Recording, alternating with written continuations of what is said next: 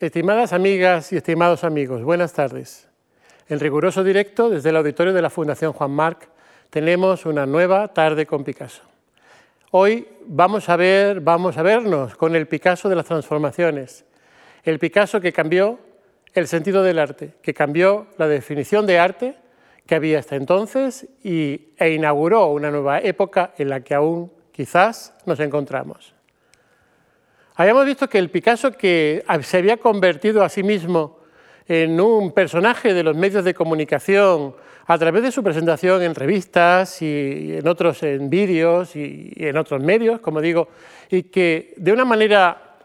especialmente sugerente se había convertido en el representante de la vitalidad y la creación, siendo ya un anciano, y que incluso en estas circunstancias era capaz de mostrar su cuerpo,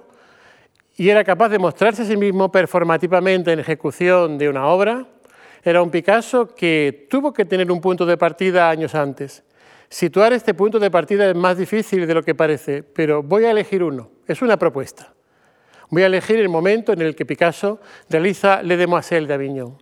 Y quizás casi evocándose a sí mismo, el Picasso anciano lo que hacía era rememorar una de sus famosas fotos de los años 10, en las que también la presencia de su físico denotaba el sentido de su carácter y su voluntad de creatividad.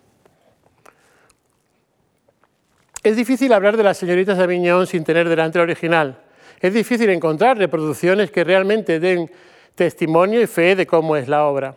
Pero tenemos que, ante todo, Picasso en La señorita de Aviñón realizó una obra de un formato especial. Y esto indicaba ya algo. El formato elegido por Picasso no era el habitual en el mundo de la pintura hasta entonces. Picasso eligiendo el formato, eligiendo un tipo de tela, casi reentelándola, trabajándola especialmente, desde el primer momento que realizó la obra, quizás sabía que tenía por delante la capacidad de hacer algo distinto de lo que había hecho hasta entonces, y no solo distinto en un sentido común y corriente del término, sino también pensaba actuar decisivamente en el ambiente del arte renovador, del arte moderno, de lo que en algunos países llamamos arte de vanguardia. La obra se suele decir hoy en día que quedó, si no finalizada, por lo menos en su estado actual, en julio de 1907 pero lo que muchos historiadores ya concuerdan en decir es que, aunque en julio de 1907 tengamos la obra de la que vamos a hablar, la obra en realidad es un proceso que se había iniciado en junio de 1906, casi un año antes. Esta idea de la obra como proceso nos habla ya de un sentido distinto de Picasso en relación a la productividad artística.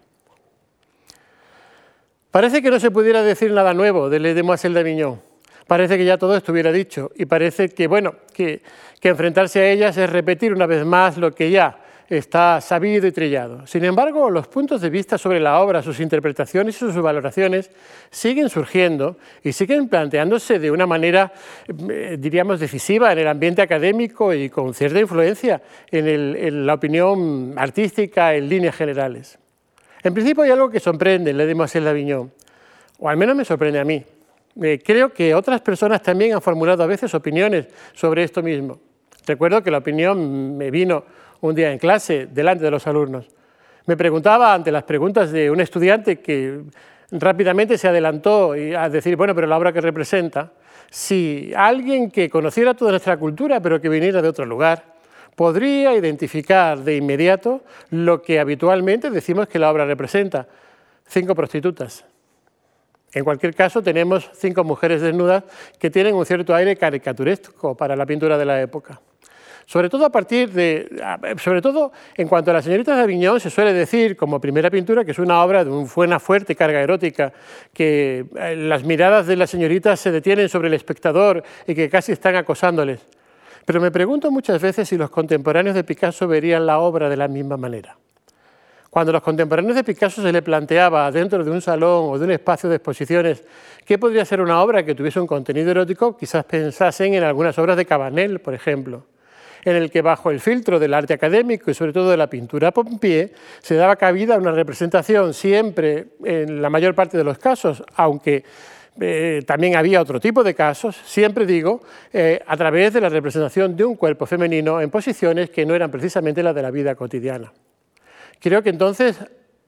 el contenido erótico sexual que se pretende siempre que existe el Demoiselle d'Avignon es algo que está presente en la obra, pero que está presente en la obra como un significante, no como un significado. Está presente más bien en lo que sabemos que la obra representa y en lo que la, la obra nos hace situarnos. Creo, por tanto, que las señoritas de Aviñón tienen algo de pintura de cosas mentales. Ya Andrés Salmón en su momento planteó así la visión de la pintura, diciendo que era la resolución de un problema de álgebra o de matemáticas sobre una pizarra. Pero este, diríamos, enfoque que quiere recuperar las señoritas de Aviñón desde un punto de vista más teórico que desde otro ángulo, quizás sea interesante para el día de hoy y para reencontrarnos con el Picasso que inicia el proceso de las transformaciones. La obra sigue siendo una obra cuya visión y cuya recepción ha dado origen a numerosas interpretaciones. Lo que acabo de decir de que quizás la visión de las señoritas es algo que si no se tiene una información previa puede cambiar, lo que acabo de decir que la obra es la obra ella misma, pero que también es lo que se dice de ella y lo que sabemos de ella, puede ser visto en el propio proceso de, de gestión social, podríamos decir, de la pintura.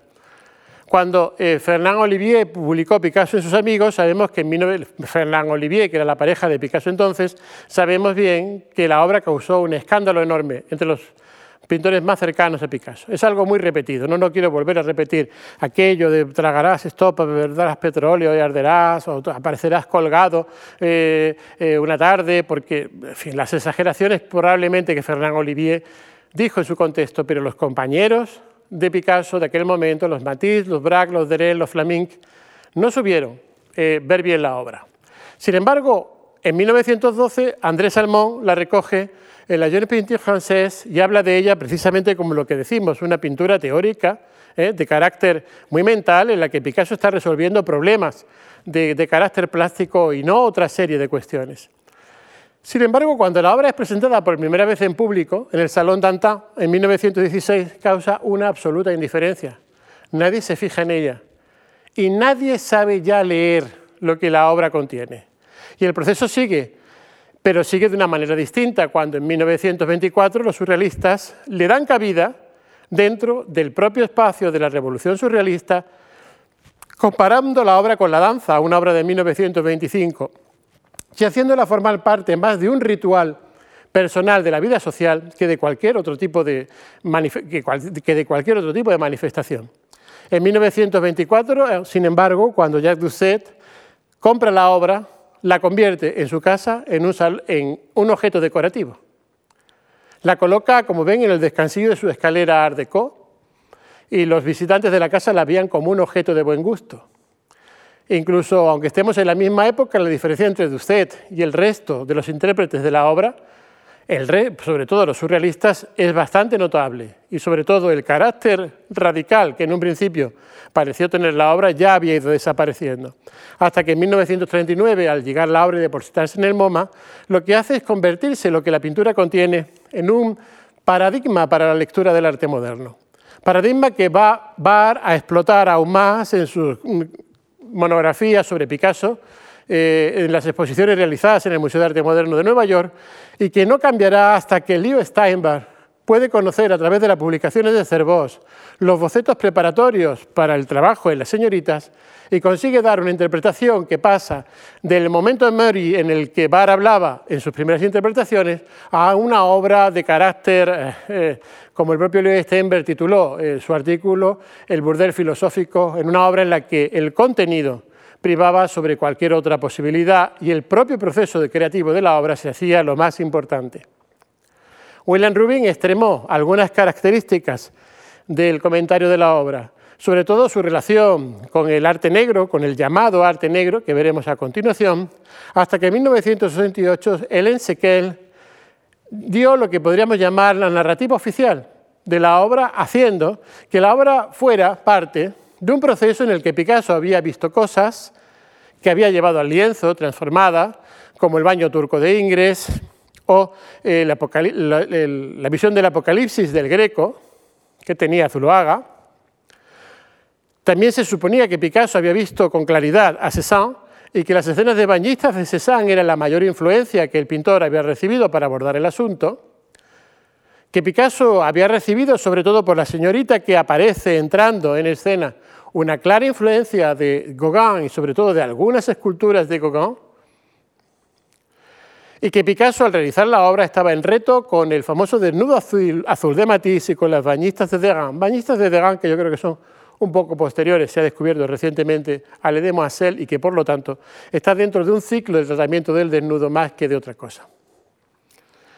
Quedaba claro entonces la influencia del arte ibérico en todo el proceso creativo. Influencia del arte ibérico que, aunque Cervós en los catálogos razonados de Picasso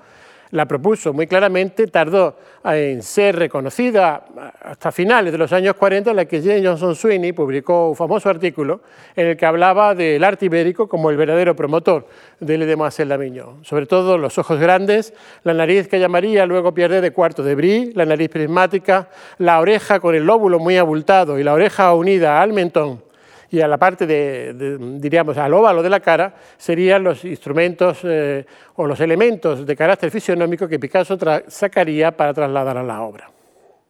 Como ven, aquí está lo que les digo. ¿eh? Los ojos se trasladan de la escultura a la de pintura. Esto es una de las obras relacionadas con el contexto. El ojo que puede ver eh, está claro, representado, el otro permanece oscuro, el lóbulo de la oreja el óvalo de la cara unido, diríamos, a, todo el conjunto fisionómico de la cabeza y del cráneo. También se planteaba en la exposición del año 88 la relación con el arte negro,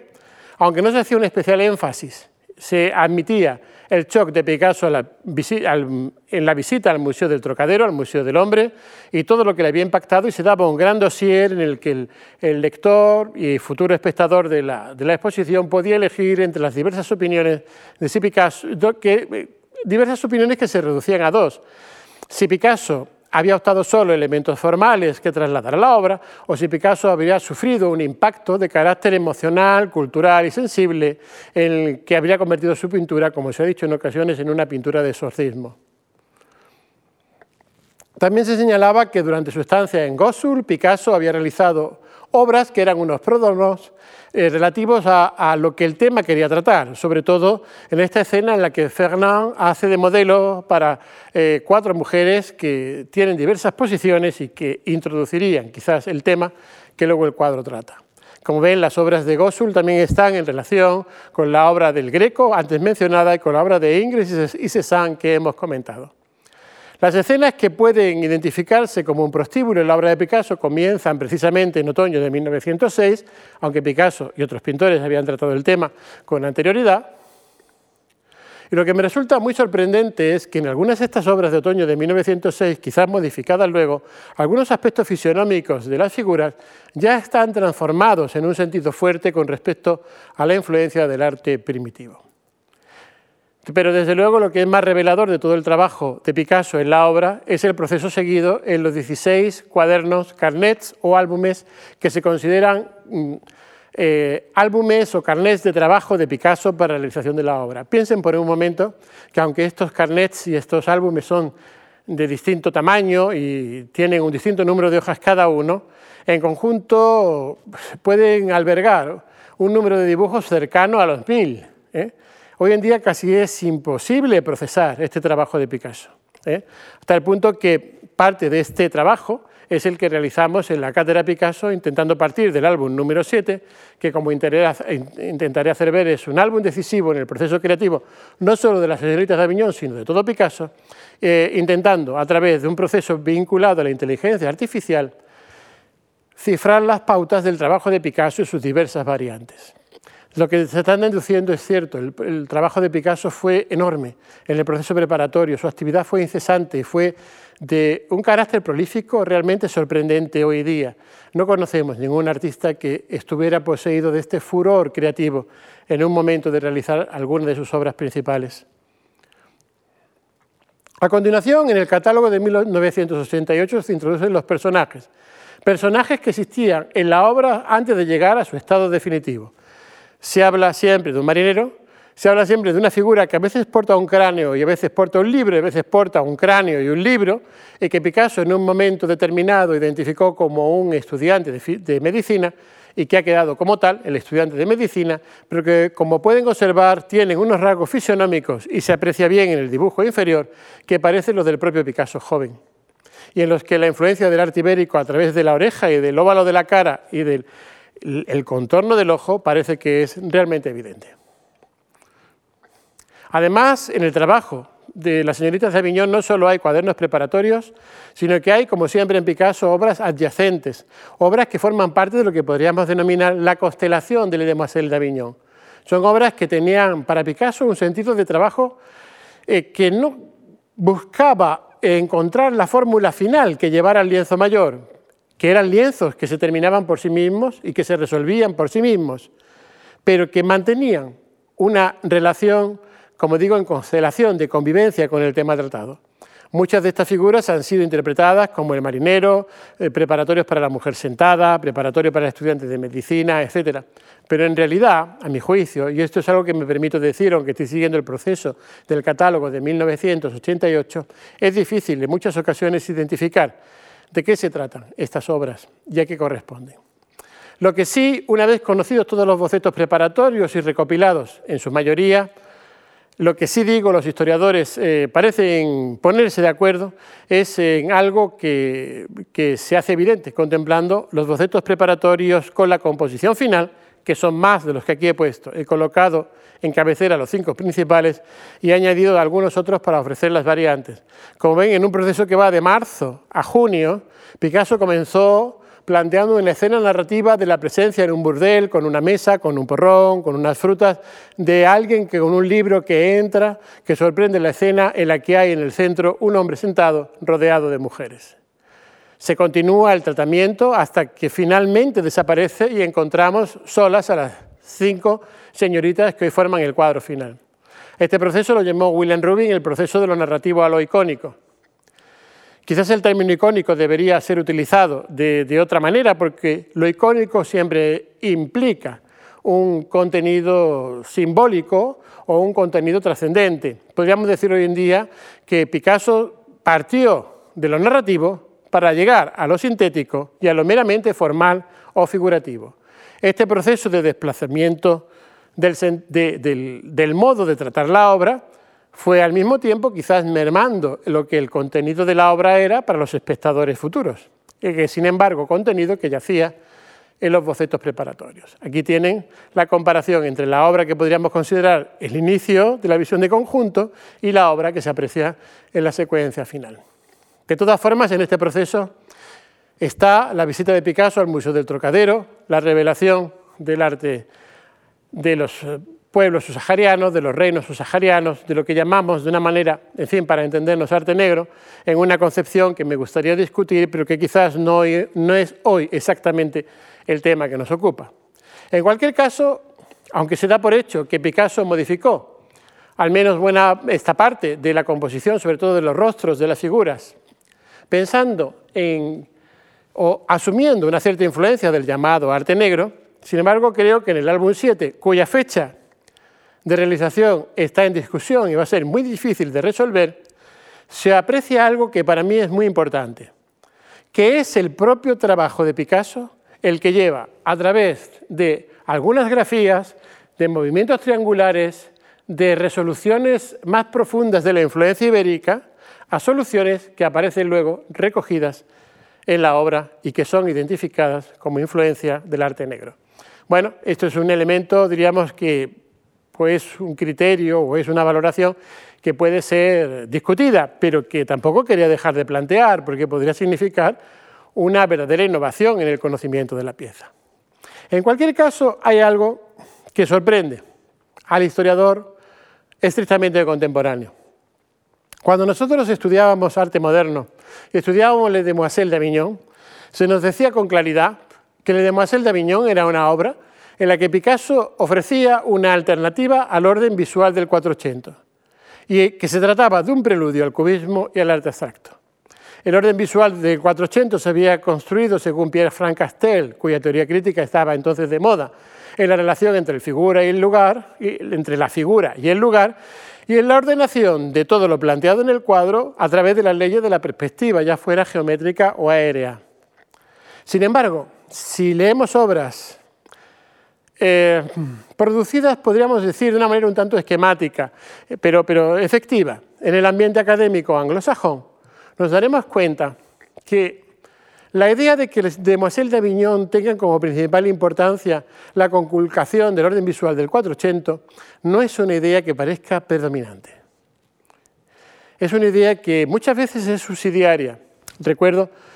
ahora mismo el conocido manual del grupo de, historiadores del arte famosos internacionalmente vinculados a, la promoción de la revista October, ¿verdad? El capítulo dedicado a la Demoiselle d'Avignon lo hace la propia Rosalind Krauss, creo recordar y solo habla de este tema al final. Y de una manera que no es de pasada, pero tampoco es dándole mucha importancia o considerando que ese sea el destino o el objetivo principal de la obra.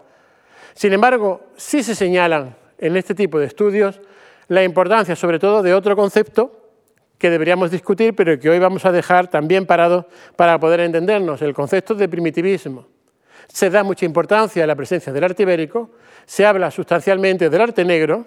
se caracteriza la obra por su violencia expresiva y sobre todo se entiende que lo, que la Demoiselle de Aviñón aportan como elemento fundamental es su capacidad de hibridación, de polisemia y de heterogeneidad en los recursos utilizados. Más adelante se ha hablado, por supuesto, del uso del cuerpo femenino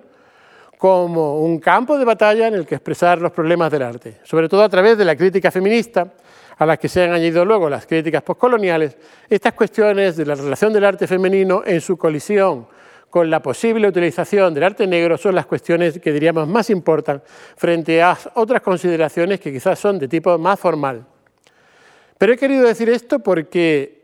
creo que nuestras universidades en España, y puede que en Italia, y puede que en Francia, hemos estudiado las Demoiselles d'Avignon desde esta perspectiva, ¿eh? desde la perspectiva de cuadro que precede al cubismo y al arte abstracto y que tiene como misión conculcar el orden visual creado en el Renacimiento.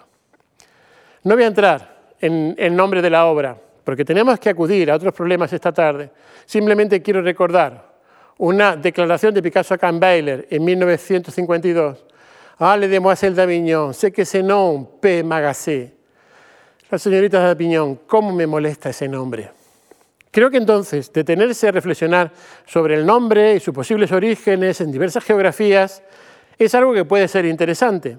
pero que viene señalado por la conversación entre Picasso y Kahnweiler como un elemento que no es fundamental y que quiere decirnos que los contenidos que la obra quiere expresar son otros. ¿Es posible expresar otros contenidos en torno a la obra? Realmente en los últimos años se han ido produciendo una serie de acercamientos que creo que van a ir modificando lo que de la obra, el conocimiento que de la obra podemos tener. Hay uno que me parece especialmente interesante, pero que queda por resolver. Quiero mm, plantearlo en primer lugar por si entre los espectadores, oyentes de esta tarde, alguien se decide a abordar el asunto. Creo que la relación que hay entre arte y cuerpo en la obra. Pero creo que esta relación entre arte y cuerpo es una obra, es una relación que no se piensa bien. A veces se ha, pensado, en que Picasso en Las señoritas de Aviñón actúa como un mirón. Se ha pensado que, eh, diríamos, hay una posición de, de cliente que llega al burdel. Y sin embargo, fíjense, yo creo que a través de las miradas y a través de esos grandes ojos fijos en nosotros e incluso de la mirada tuerta, lo que hay es un típico efecto de lo que yo me atrevería a llamar, con perdón de quien entiende del tema, el sentido de la mirada lacaniano, el sentido de la mirada en Lacan. No somos nosotros los que miramos la obra, es la obra la que nos mira a nosotros. No somos nosotros los que decimos lo que la obra contiene, es la obra la que nos lanza a nosotros nuestros propios problemas interiores que tenemos que resolver. Y creo que a partir de aquí muchas cosas se aclararían. Y creo que el énfasis en el ojo que tiene la obra tiene que ver con ello. Pero dado que sobre las señoritas de Aviñón se, que hay, se cuenta que hay no solo una obra terminada, sino todo un proceso lleno de bocetos, obras en paralelo, referencias, iconografías, eh, simplificaciones formales, etc., hay algo que creo que se debe tener en cuenta. Y ese algo que se debe tener en cuenta es el propio cuerpo de Picasso. Creo que la insistencia de Picasso en plantearse a sí mismo desnudo o al menos mostrando su cuerpo, tanto en aquel momento como luego, creo que luego las posiciones de Picasso frente a algunas de sus obras, como por ejemplo la danza, nos hacen ver que en el tamaño de la composición, y he procurado hacer proporcionalmente la relación que habría, Picasso, al pintar la obra, estaba pintando unas figuras que literalmente se venían hacia él. Él formaría parte de la obra en sí mismo, lo que ocurre que al final, obviamente, se retiró. Y quizás por eso dejó de representar a los personajes que antes hemos indicado que son el marinero y el estudiante de medicina. Porque en ese momento, en el momento narrativo, Picasso está distanciado de la obra y pinta algo como un pintor del siglo XIX que está lejano de él, lejano de su, de su subjetividad, lejano de su cuerpo. Sin embargo, en el proceso creativo y resolutivo de la obra, la obra fue ganando y el cuerpo a cuerpo del cuadro con Picasso se volvió un elemento fundamental. Mucho más habría que decir sobre esto. Lo voy a dejar aquí pero algún día me gustaría añadir más cosas. Cosas como las que Wade Anderson ha situado al hablar de la relación de Picasso con las experiencias de la vida cotidiana y cómo a veces lo que tenemos por una obra que plantea un problema teórico y visual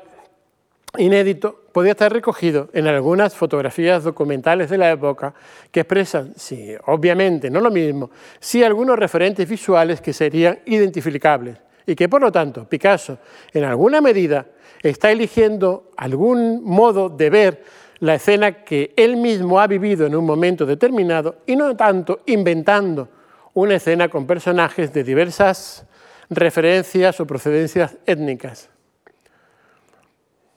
Al mismo tiempo creo que esto es sabido, que no hay que olvidar que la obra de Picasso se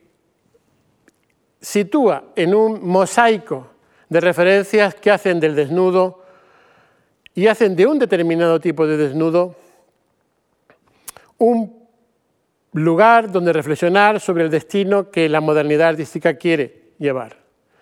Desde luego la Olimpia de Manet creo que es la obra que inaugura todo, ¿eh? sobre todo porque lo que escandalizó a las, personas que, que vieron la obra en el salón.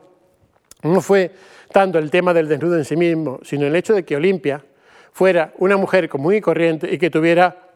aires de cortesana, lo cual contrastaba con la obra de Giorgione, que aunque tuviera implícita determinadas posiciones sobre el tratamiento del tema, sin embargo quedaban sublimados al plantear lo que es la posición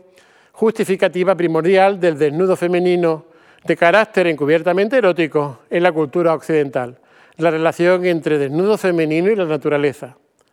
la situación patriarcal en la que la mujer se le hace parte de la naturaleza, como si el varón no lo fuera, ¿eh? y por lo tanto se justifica su propio ser en este pertenecer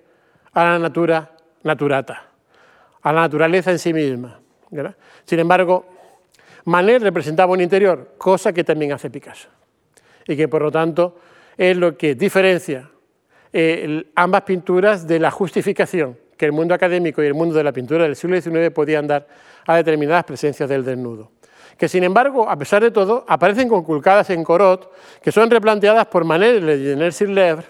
y que tratan un tema que no era ajeno a Gauguin y sobre todo al carácter boyer de Degas y, y a la obra casi documental de Toulouse-Lautrec. Lo que es muy interesante es cómo, fíjense, sobre todo en la obra de Degas, que fue, como saben, una influencia decisiva para Picasso, la visión un tanto boyer de el interior en el que esta mujer se asea lleva a Degas a deformar el brazo superior, le lleva a tener que utilizar una perspectiva en que, que, los objetos parece que van a resbalar sobre la tabla porque han perdido su capacidad de apoyo y a tener un punto de vista que tampoco es ya el de la perspectiva renacentista. Parece que si el tratamiento del tema desde la interioridad de la mirada llevara aparejado una transformación del propio lenguaje plástico en el que se sustenta.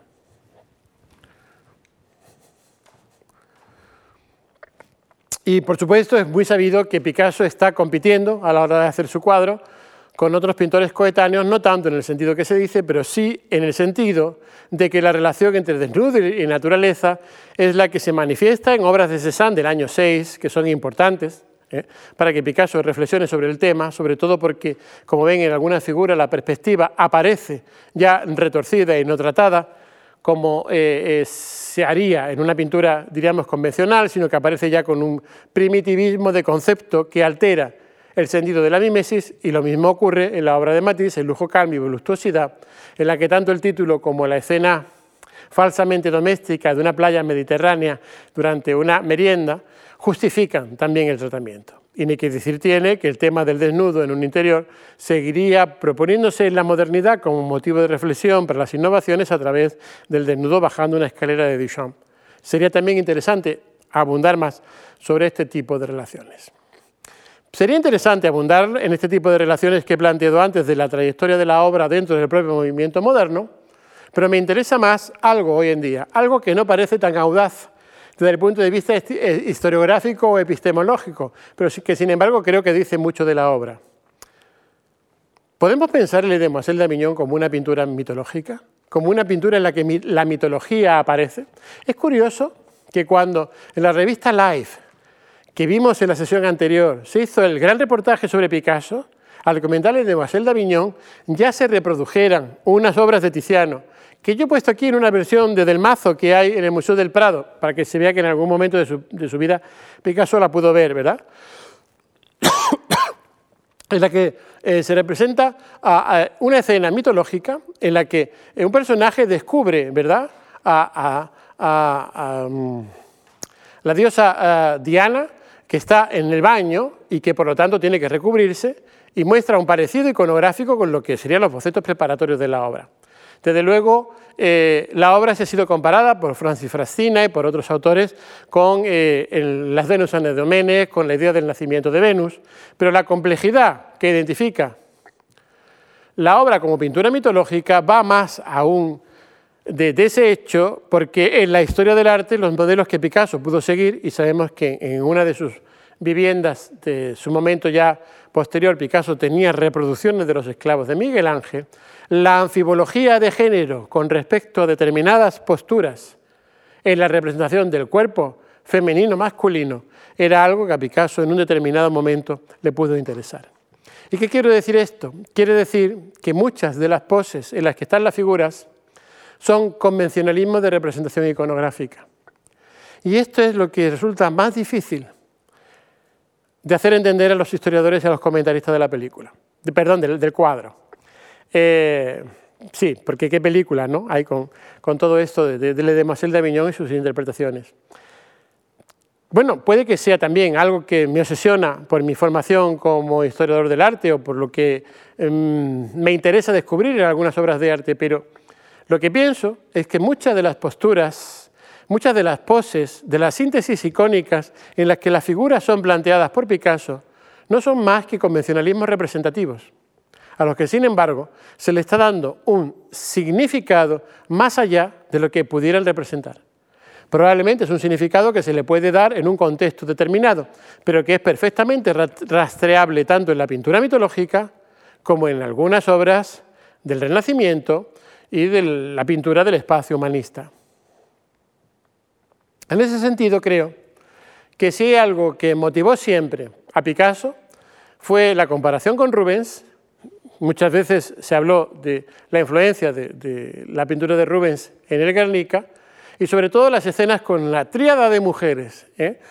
Eh, ya podían ser las tres gracias o podían ser el juicio de París.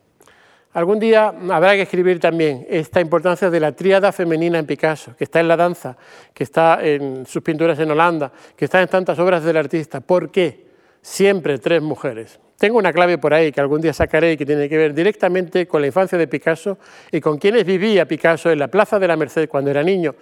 Pero también lo voy a dejar pasar porque también tenemos que acudir al tema central de las transformaciones. Pero lo que quiero decir es que si hemos tenido en cuenta que este Picasso se colocaría, como yo me voy a colocar ahora, delante del cuadro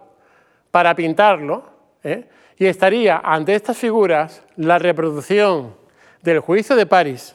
del que luego en la versión de Rubens, Rubens el pintor saca algunos modelos claramente identificables en la obra, sería, diríamos, una transposición de sentido que Picasso haría de su propia exposición implicada en el cuadro a través de su propio cuerpo con la pintura mitológica y con la pintura del museo. Sí, lo que estoy queriendo decir es que Le Demoiselle d'Avignon, que son la revolución formal de comienzos del arte moderno,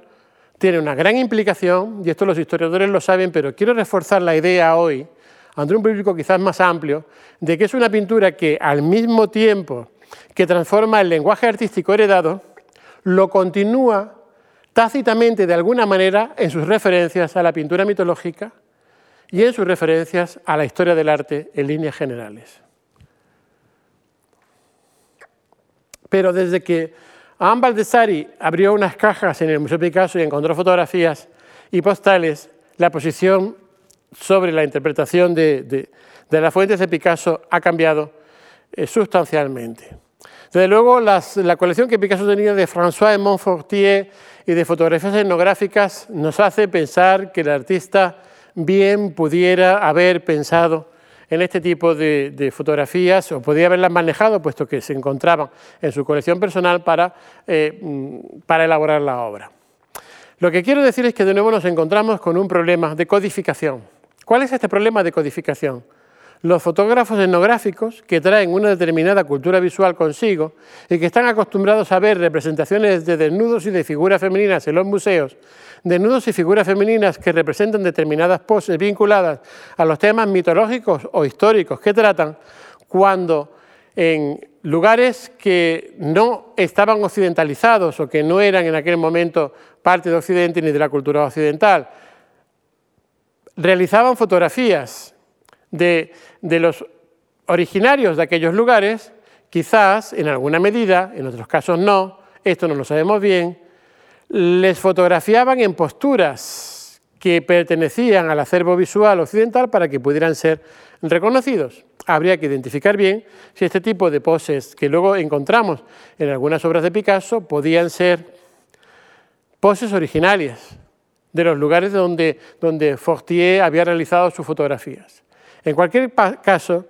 estas aportaciones que realizan, que vinculan a Picasso con la fotografía etnográfica, son interesantes porque cuando estalló la famosa polémica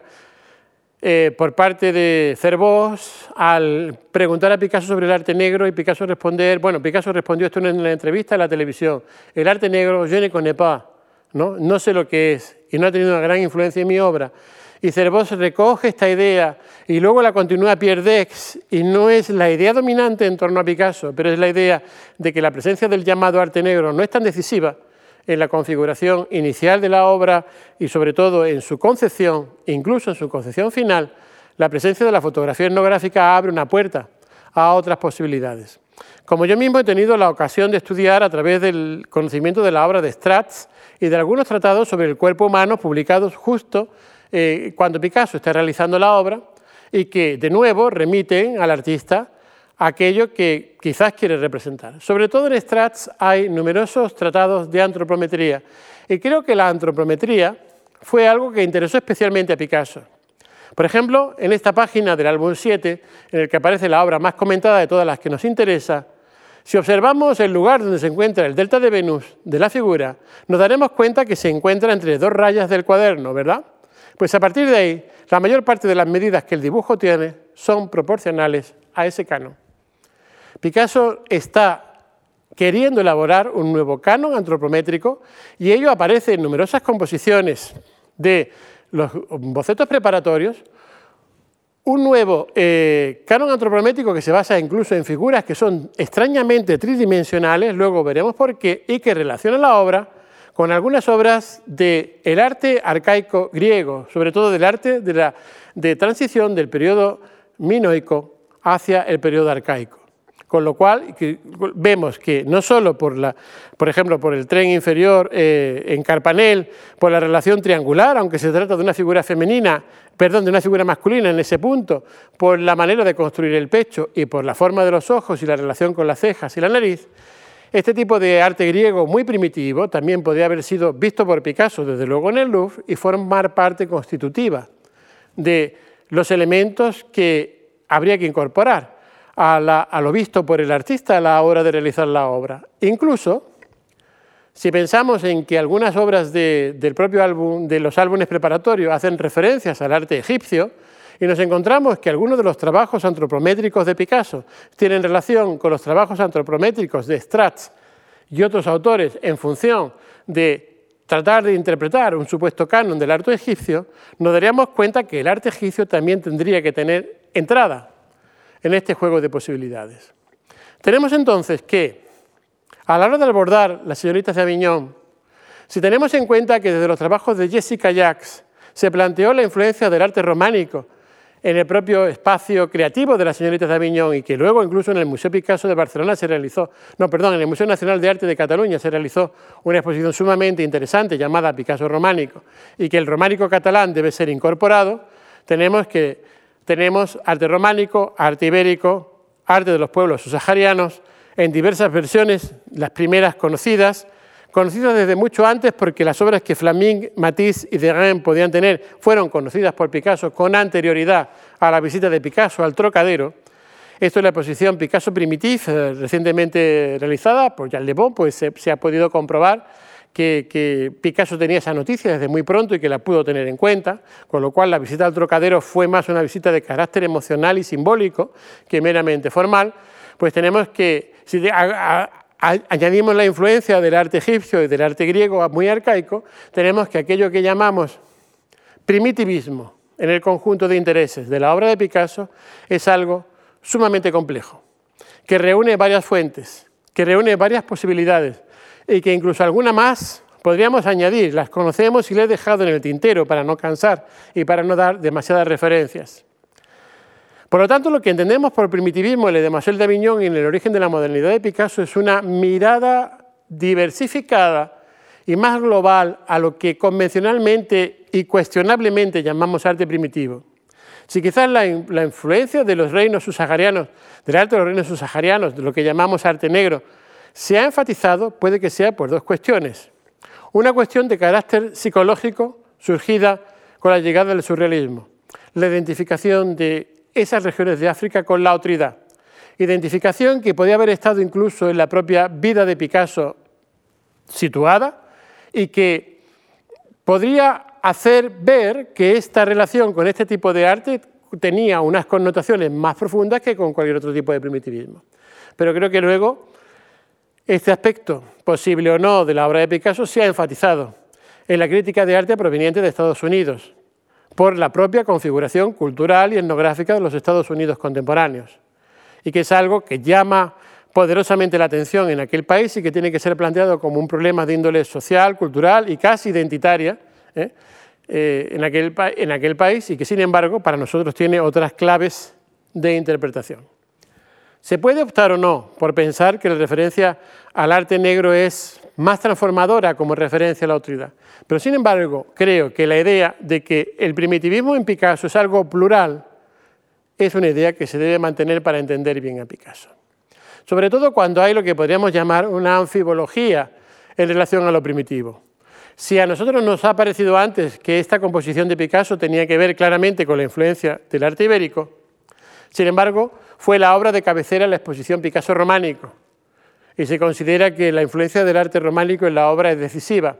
Es que pueden ser ambas cosas. Es que no hay por qué elegir una sola opción. Es que la polisemia y sobre todo, como digo, la anfibología es algo que nos habla del carácter productivo de Picasso y de la identidad de su obra en el momento de las transformaciones. Hasta tal punto que algunos esquemas identificados en Le Demoiselle como arte negro no solo tienen un sustrato de la referencia del arte ibérico, sino que si no fuera por estos elementos decorativos en color que ya encontramos en el álbum 7, ¿verdad? mantendrían la referencia a la fijación del motivo ¿eh? del arte ibérico que aparece en el álbum número 5, en el proceso productivo de la obra. Dicho todo esto, más interpretaciones y más sugerencias que van a hablar no solo de Picasso, sino del momento de las transformaciones de Picasso, pueden venir a continuación. Pero antes de tratarla, hay que hacer una salvedad, que es que el propio Picasso en 1923, ¿eh? en sus declaraciones a Mario de Zayas, que tenían que ser de 1922, dijo algo. Las matemáticas, la trigonometría, la química y el psicoanálisis, la música y demás se han relacionado con el cubismo para darle una interpretación más fácil. Todo esto no ha sido más que pura literatura, por no decir que tonterías, que han traído malas consecuencias cegando a la gente con teorías. En su negación de que las matemáticas, la trigonometría, la química o el psicoanálisis o la música tuvieran que ver algo con el cubismo, Picasso nos está diciendo que en algún momento esa relación fue manifestada por alguien. No en los años de la posguerra en la historiografía reciente, no. Picasso dice esto en 1923. Fíjense, Picasso esto se publica en 1923, probablemente la declaración de Picasso son en 1922. El surrealismo todavía no había comenzado y Picasso está hablando de psicoanálisis. Es en ese momento, en 1922, cuando los textos de Freud empiezan a ser traducidos pioneramente en España por el grupo en torno a Ortega, en el contexto de la residencia de estudiantes, etc. Es en ese momento cuando el psicoanálisis está empezando a difundir y Picasso lo refiere ya. Por lo tanto, todas estas pistas que da Picasso para negarlas se, han convertido para los historiadores en pistas para seguirlas. Sobre todo son muchos los que desde los años 40, no solo la obra de, Arthur Miller reciente ha puesto de manifiesto todo esto, y la, de Chris Anderson y algunos otros autores, pero sin embargo eh, es la relación de Picasso con el mundo de la geometría no euclidiana, con las matemáticas e incluso con la posibilidad de la cuarta dimensión, es algo que está presente desde que Andrés Salmón hablara de la obra y desde que en una de las páginas del álbum número 8 Picasso pusiera Monsieur Prinset, Monsieur Prinset, Monsieur Prinset. La presencia de Prinset, como Domino ha estudiado eh, recientemente, es una presencia constante en el mundo del bateau lavoir. Sobre todo, basta porque sea por una relación personal. Alice, eh, la mujer de Prinset, fue luego Alice Degan, la, la pareja de toda la vida de, de, de Degan, ¿verdad? y por lo tanto las relaciones se cruzan, Princeta aparece, Princeta aparece en la sesión 2, aparece en muchos lugares que ahora no vamos a detallar. Y Prinset se suponía que era un divulgador de las teorías de Poincaré y que era a su vez un divulgador de las, unas nuevas matemáticas que incluían una geometría no euclidiana y la posibilidad de plantear una cuarta dimensión. Sobre la cuarta dimensión se ha escrito mucho hay una cuarta dimensión que es de contenido espiritual, en la que no vamos a entrar. Hay otras dos versiones de la cuarta dimensión, la que dice que además de las tres direcciones ancho, alto y largo que normalmente solemos eh, situar, se puede establecer una otra dirección de profundidad que no podría ser vista sobre el plano, pero que estaría en nuestra percepción. Y por otra cuarta dimensión se entiende la relación entre el espacio y el tiempo y la posibilidad de representación de esa relación espacio-temporal. Esto ha llevado a algunos autores contemporáneos, como digo especialmente a Miller, a relacionar la aparición de la teoría de la relatividad de Einstein, cuyos primeros artículos se publican en 1905, con la concepción de Le Demoiselle d'Avignon. Y ello llevaría también a este tipo de planteamientos en torno a unas obras que, como ven, insisten en colocar triangulaciones espaciales que constituyen todo el motivo de la obra. Triangulaciones espaciales que estarían haciendo colisionar los planos de tal manera que darían, en teoría, la posibilidad de apertura a esa cuarta dimensión, a la vez que la figura que retuerce su cabeza, que era tomada antes como una conculcación del espacio visual del Renacimiento, sería vista precisamente como esa representación de la cuarta dimensión. Sin embargo, vemos que el sentido de los paños triangulares del edema, el de Miñón, ya se encuentra presente en el álbum 7. Y en el álbum 7 el sentido rítmico de los paños y su carácter a veces cónico, que se une al carácter cónico de triángulo con lados curvos, en el que está representado el delta de Venus de la figura, pues la verdad es que este triángulo con lados curvos es, eh, evoca mucho la posibilidad de una geometría no euclidiana y un interés de Picasso mm, que pudiera estar ¿verdad? vinculado a algunos aspectos de este tipo de representaciones, sobre todo lo que tiene de fusión de la figura con el fondo,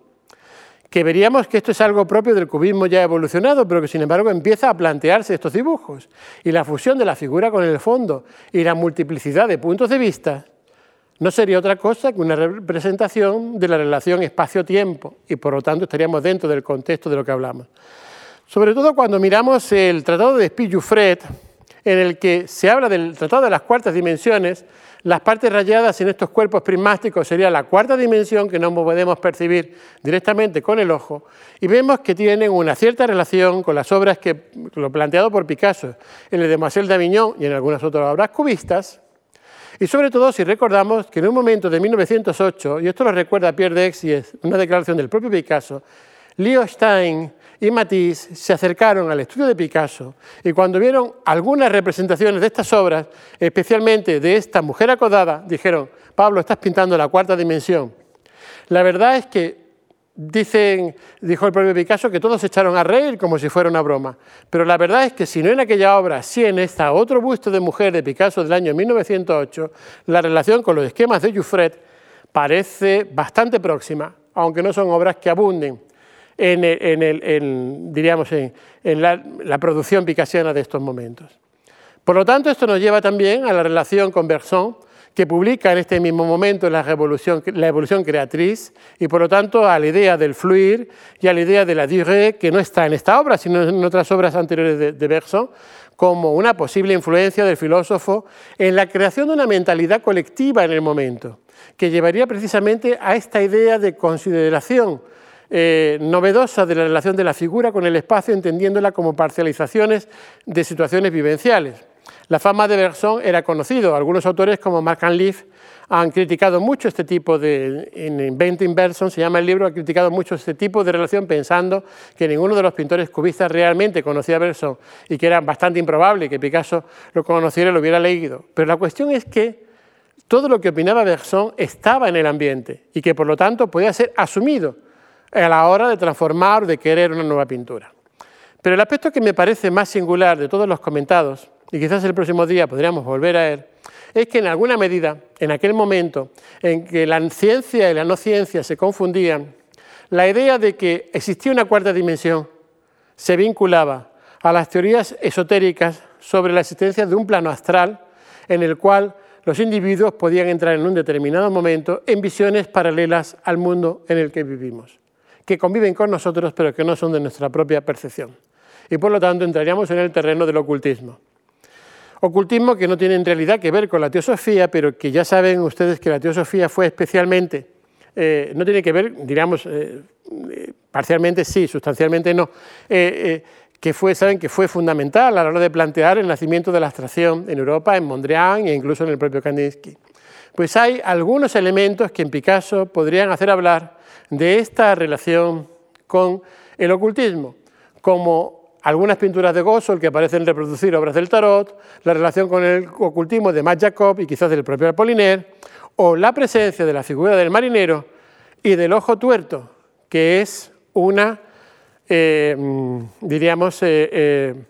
un símbolo de los que están iniciados en las, el conocimiento ocultista.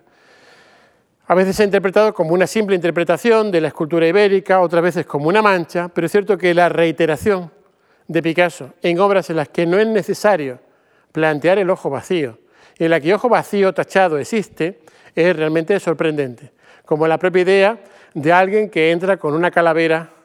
en un prostíbulo. Picasso dijo que era un estudiante de medicina. Bueno, la verdad es que no conocemos muchos estudiantes de medicina que vayan con una calavera por la vida en la mano. Esta cosa hamletiana, pues es, eh, bueno, está en algunos momentos, pero no en otros, ¿verdad? Y por lo tanto, esa relación bien podría existir. Pero sobre todo, creo que de los planteamientos que llevan a una caracterización distinta del origen de la modernidad en Picasso y de la señorita de Aviñón, creo que lo que cobra fuerza cada vez más es la relación del artista con Gertrude Stein. Creo que esto ha tardado tiempo en poder situarse. ¿Por qué? Porque creo que la propia obra de la Stein ha sido no bien considerada hasta fechas recientes. Y sobre todo porque se sea difícil en el imaginario de aquellos que estudian la obra de Picasso. Y esto lo voy a decir con sencillez, pero con asertividad. Digo que se hacía difícil en el imaginario de aquellos que estudiaban la obra de Picasso pensar que el artista podía tener su gran influencia en el momento inicial de sus transformaciones en una mujer. Y en una mujer que no estaba en el espacio de sus planteamientos eróticos sexuales o el planteamiento del deseo. El que incluso en ese terreno Picasso no le interesaba por razones personales de Stein. Por lo tanto, había entre ellos una relación intelectual. Eh, bueno, eh, sabemos que el gran problema de Picasso fue cómo resolver el rostro de Gertrude Stein en el retrato que, eh, de Gertrude Stein en el retrato en que, en, que, en que le realizó en 1906. Pero al mismo tiempo que realizaba el retrato, Picasso estaba, perdón, Stein estaba componiendo el que sería su primer libro decisivo, Three Leaves. Y ahí ya comenzaba con un tipo de prosodia que no era la habitual en el terreno literario, con un tipo de distanciamiento subjetivo que tampoco era el habitual, con un tipo de introducción de frases de la vida cotidiana en el espacio de lo poético o de la prosa eh, no narrativa, eh, con un cierto sentido del ritmo, con una, con una base en la fonética, más que en otro tipo de planteamientos semánticos, que eran realmente transformadores y que Picasso seguramente estaba siguiendo de cerca y que Picasso conocía desde un principio. De hecho, bueno, sabemos que, digo que conocía desde un principio porque cuando Picasso está en Gosul, le escribe a Stein, vamos a ver esto luego, para que le mande eh, eh,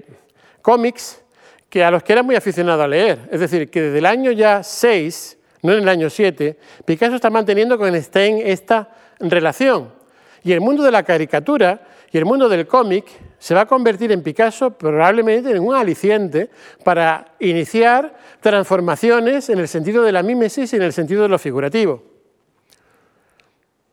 Pero es que incluso en este momento de la realización de la Demoiselle d'Avignon, como se muestra en esta foto, conservada en el archivo del Museo Picasso de París, conservada entre las cosas de Picasso, expuesta en la exposición del año 88, Stein poseía algunas hojas de los cuadernos preparatorios para Les Demoiselles d'Avignon y por lo tanto estuvo plenamente presente en el momento del proceso. Esto creo que sería algo de largo recorrido, puesto que en obras como esta, en la que está ya la presencia de Majolí, esta obra que se llama La Mesa del Arquitecto, se establecería una correspondencia entre el sentido figurativo de Picasso basado en la reiteración, en la metonimia, en la síncope, en el sentido rítmico de las formas que alternan el significado, diríamos, reconocible por el espacio semántico habitual y el significado que, sin embargo, se trasciende a un lugar en el que la significación vuela hacia concepciones que pueden ser puramente subjetivos, habría una relación, como digo, entre la propia poesía de Stein en estos momentos o un poco más tarde y el sistema, el sistema representativo, el sistema creativo de Picasso, como vemos en la aparición de la tarjeta de visita de Stein eh, en el cuadro. Tarjeta de visita de Stein que se conserva también en los archivos del Museo Picasso de París. Creo que oír a la propia poeta recitar sus poemas nos puede aclarar esto un poco. Tarda. If I told him a completed portrait of Picasso, if I told him, would he like it? Would he like it if I told him? Would he like it? Would Napoleon? Would Napoleon? Would? Would he like it? If Napoleon, if I told him, if I told him if Napoleon, would he like it if I told him? If I told him, if Napoleon? Would he like it if Napoleon, if Napoleon, if I told him? If I told him if Napoleon, if Napoleon, if I told him? If I told him, would he like it? Would he like it if I told him? Now, not now, and now. Now, exactly as as kings. Stein llamaba a Picasso Napoleón, lo cual molestaba sumamente a Picasso y en su oda Picasso se dedicó a reiterárselo. Bien, creo que eh, realmente va a ir por aquí la investigación en, saber, o ya está yendo por aquí, ¿no? cuáles serían las influencias que Picasso tuvo que asimilar. Lo que ocurre es que, lo que, ocurre es que creo que no fueron eh, posiciones que Picasso asimilara de inmediato, sino que necesitaron de un tiempo. Picasso, cuando le Demoiselle d'Avignon, está muy obsesionado por temas como el primitivismo, que no existen exactamente en la de Stein, y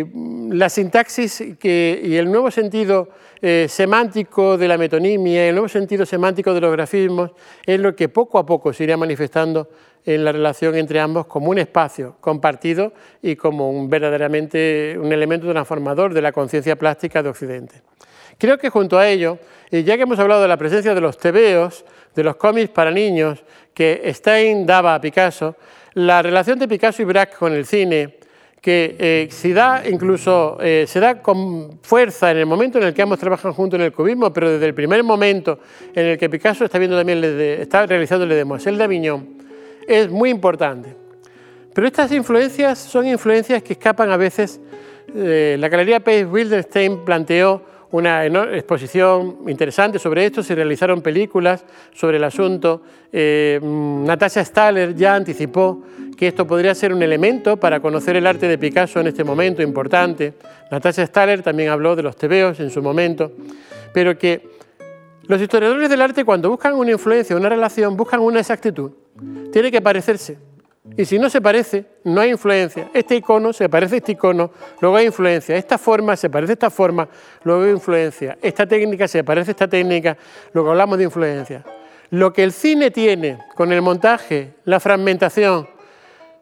en Picasso y en Braque, pero sobre todo en Picasso, es la creación de una nueva mentalidad visual. No se está hablando de que Picasso transponga imágenes cinematográficas a la pintura. Se está hablando de que Picasso está creando una nueva mentalidad visual que es la que le lleva, le facilita el camino para poder transformar el sistema figurativo heredado en, la historia de la pintura. Y junto a ello se encontraría la relación de Picasso con lo que podríamos llamar el sentimiento libertario, la ideología libertaria. Desde que Patricia Leistein publicó aquel famoso libro Reordaining the Universe, la relación o la posibilidad de un joven Picasso vinculado con ambientes anarquistas y con ambientes libertarios se situó sobre la mesa. Creo que todos los análisis de Patricia Leisten son enormemente reveladores, sobre todo cuando nos habla de que si desde las teorías postcoloniales se ha criticado que Picasso utilizara el arte negro como un mero recurso sin identificarse con los pueblos que había detrás de este arte, Leisten dice que el círculo cercano a Picasso en estos momentos estaba claramente implicado en, una, en la formación de una conciencia política y social anticolonial y que por lo tanto Picasso tenía que saber de ello y que esta mentalidad o esta voluntad política anticolonial que era francamente denostada y perseguida en, los propios, la, Francia de aquel momento por políticas que reprimían a aquellos que estaban contra el colonialismo francés y el colonialismo europeo en líneas generales, era algo que influía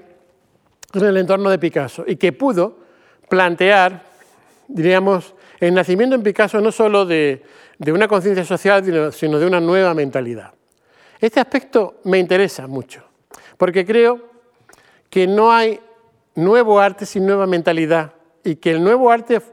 provoca una nueva mentalidad y la nueva mentalidad un poco un nuevo arte. Creo que muchas veces no entendemos la biografía de Picasso. La entendemos en un momento de bohemia. Y Picasso, bohemio, nos parece un artista trasnochado. Pero entre los intelectuales de café, en el mundo de los barrios de artistas sin recursos, la confluencia entre la bohemia y el pensamiento libertario junto con el tratamiento de los bajos fondos y la presencia de mujeres de vida no situada desde un plano de vista normativo, era algo habitual. Picasso se situaba en ese punto, en un terreno de la moralidad que no era una nueva moralidad arbitraria, sino que quería conllevar una transformación de los usos culturales, sociales y relacionales burgueses. Y creo que sin este planteamiento no se entiende bien que Picasso, no se entienden bien, quiero decir, las relaciones que Picasso mantuvo con muchas de sus parejas sentimentales o con otros amigos, que nos resultan complejas o inimaginables hoy, y no se entiende también tampoco que Picasso tuviese la, tuviese la fuerza y la energía para abordar un sistema de transformación de los referentes figurativos tal como los abordó. Bueno, me temía que el Picasso de las transformaciones en el espacio de Demoiselle d'Avignon me iba a llevar mucho tiempo. Eh, eh, diríamos, las transformaciones de Picasso siguen, pero el acuerdo es que eh, la charla de esta tarde dure un tiempo preciso, que tiene que ser no más de una hora. Y creo que esta reflexión sobre Picasso y su relación con el movimiento libertario, que no creo que se pueda hacer de Picasso alguien militante, en la ideología libertaria, pero sí se puede hacer algo a Picasso, alguien receptor de un determinado ambiente que lo rodeaba, es una buena manera de terminar por esta tarde y de plantear que en la próxima sesión seguiremos con las transformaciones de Picasso, pero las uniremos a su relación con la memoria y con el deseo. Buenas tardes y muchas gracias.